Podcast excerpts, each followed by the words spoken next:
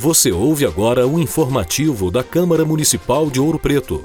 Acompanhe o que foi destaque nesta semana.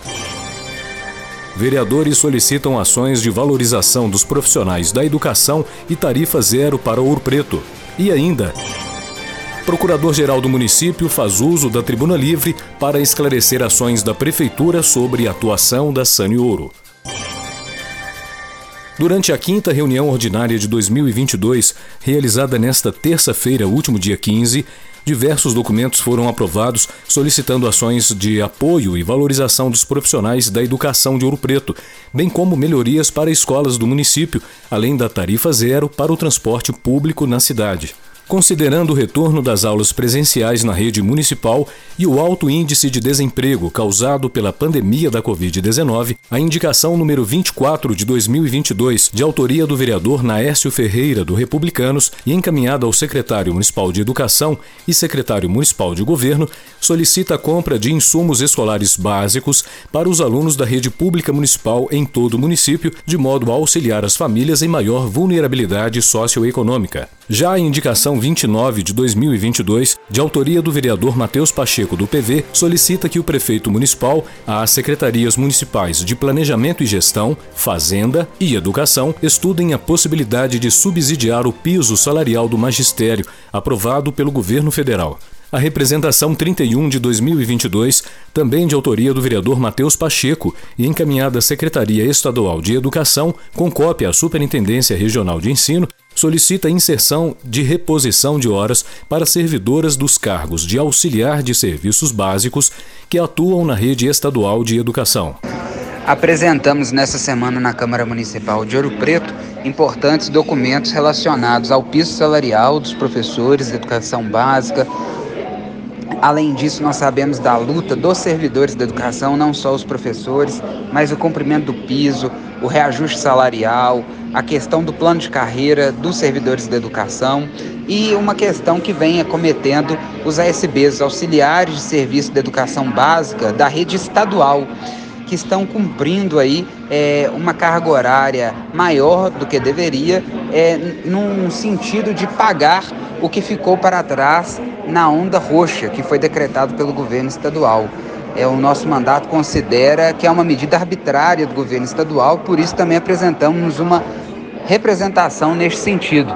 É importante que a Superintendência Regional de Ensino possa levar esse pleito nosso aqui da Câmara até a Secretaria Estadual de Educação. Nós temos hoje em Ouro Preto 116 servidores que são ASBs. Os ASBs são aqueles servidores que contribuem nas escolas estaduais com a limpeza, com a comida, com o zelo pela escola, que cuidam da entrada e saída, é, da permanência da escola.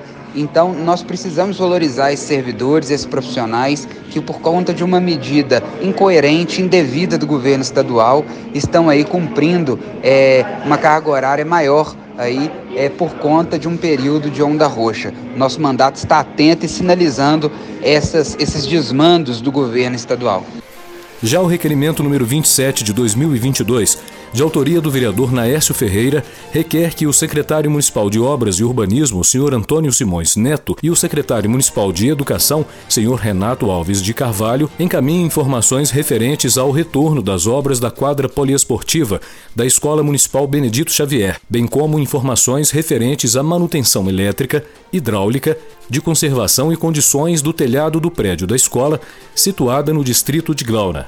Também durante a reunião foi aprovada a indicação número 32 de 2022, de autoria do vereador Júlio Gori do PSC, que solicita que o prefeito municipal crie um projeto de lei que torne gratuito o transporte coletivo público, de forma temporária e em caráter experimental a exemplo do município de Mariana. Cerca de 20 cidades do Brasil já adotam a política de tarifa zero para o transporte público. Em Minas Gerais, as cidades de Muzambinho, Itatiaia-Sul e São Joaquim das Bicas já adotaram um projeto, sendo Mariana a mais nova cidade a aderir à tarifa zero. Nós fizemos essa indicação devido ao grande sucesso que está acontecendo um, um projeto de Mariana que está dando certo, a população aderiu.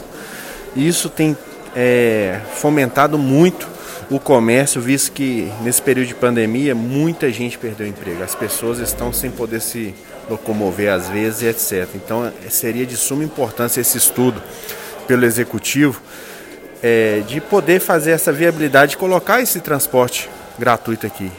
A gente também tem que lembrar do táxi lotação, que faz parte também disso. Durante a sexta reunião ordinária de 2022, realizada nesta quinta-feira, último dia 17, o procurador-geral do município, Diogo Ribeiro, fez uso da tribuna livre para esclarecer sobre as ações da prefeitura e da Procuradoria-Geral em relação a Ouro, após a apresentação do relatório da CPI. Conforme Diogo Ribeiro, primeiramente a Prefeitura instaurou um processo de investigação preliminar com o objetivo de investigar a Agência Reguladora de Serviços Públicos de Ouro Preto, a Arceop, que resultou na extinção da agência. Logo após, foi informado que iniciou-se um processo de análise e seleção de novas agências regulatórias, no qual foi firmado um convênio com a Arisb. Em seguida, o procurador-geral do município informou que foi instaurado um processo de investigação investigação preliminar com o objetivo de investigar a concessão pública número 6 de 2018, referente a Saniouro, cujo relatório final apontou possíveis não conformidades no processo licitatório de contratação da empresa. Também foi informado que, após a entrega do relatório da CPI, foi criado um grupo de trabalho composto por cinco procuradores municipais com o objetivo de delinear as medidas jurídicas a serem tomadas com base no relatório e nos demais documentos administrativos já realizados no município. Uma das alternativas a curto prazo é, justamente, por que, que é curto prazo? Porque até que a gente consiga implementar todas as medidas solucionáticas, vamos chamar assim, né, de solução definitiva, é, a gente entende que vai ser necessário sim pautar a, o subsídio. Né? Como eu mencionei, é uma questão bastante complexa. A gente tem que ter bastante é, maturidade. A intenção do doutor Ângelo é a retomada sim dos serviços é, para uma autarquia municipal, é, desde que nós tenhamos um grande acordo com a classe política e com o cidadão. Porque todos têm que entender a importância e da responsabilidade com o saneamento básico, né? E partindo desse, dessa ideia, né, desse princípio, vereador, a gente pensa em fazer esse, esse subsídio. Não posso te precisar questão de, de percentuais, porque isso, é, a cada um real que a gente subsidiar, surte um reflexo é, na tarifa. Né? Então, a gente tem que fazer modelagens matemáticas. É, estamos tentando construir essas modelagens, inclusive diante da disponibilidade financeira. Né? Então, porque é, é, uma coisa vai acabar travancando a outra. Né? Se a gente investe no subsídio, é menos recurso para juntar para fazer uma eventual encampação, né? ou eventual indenização.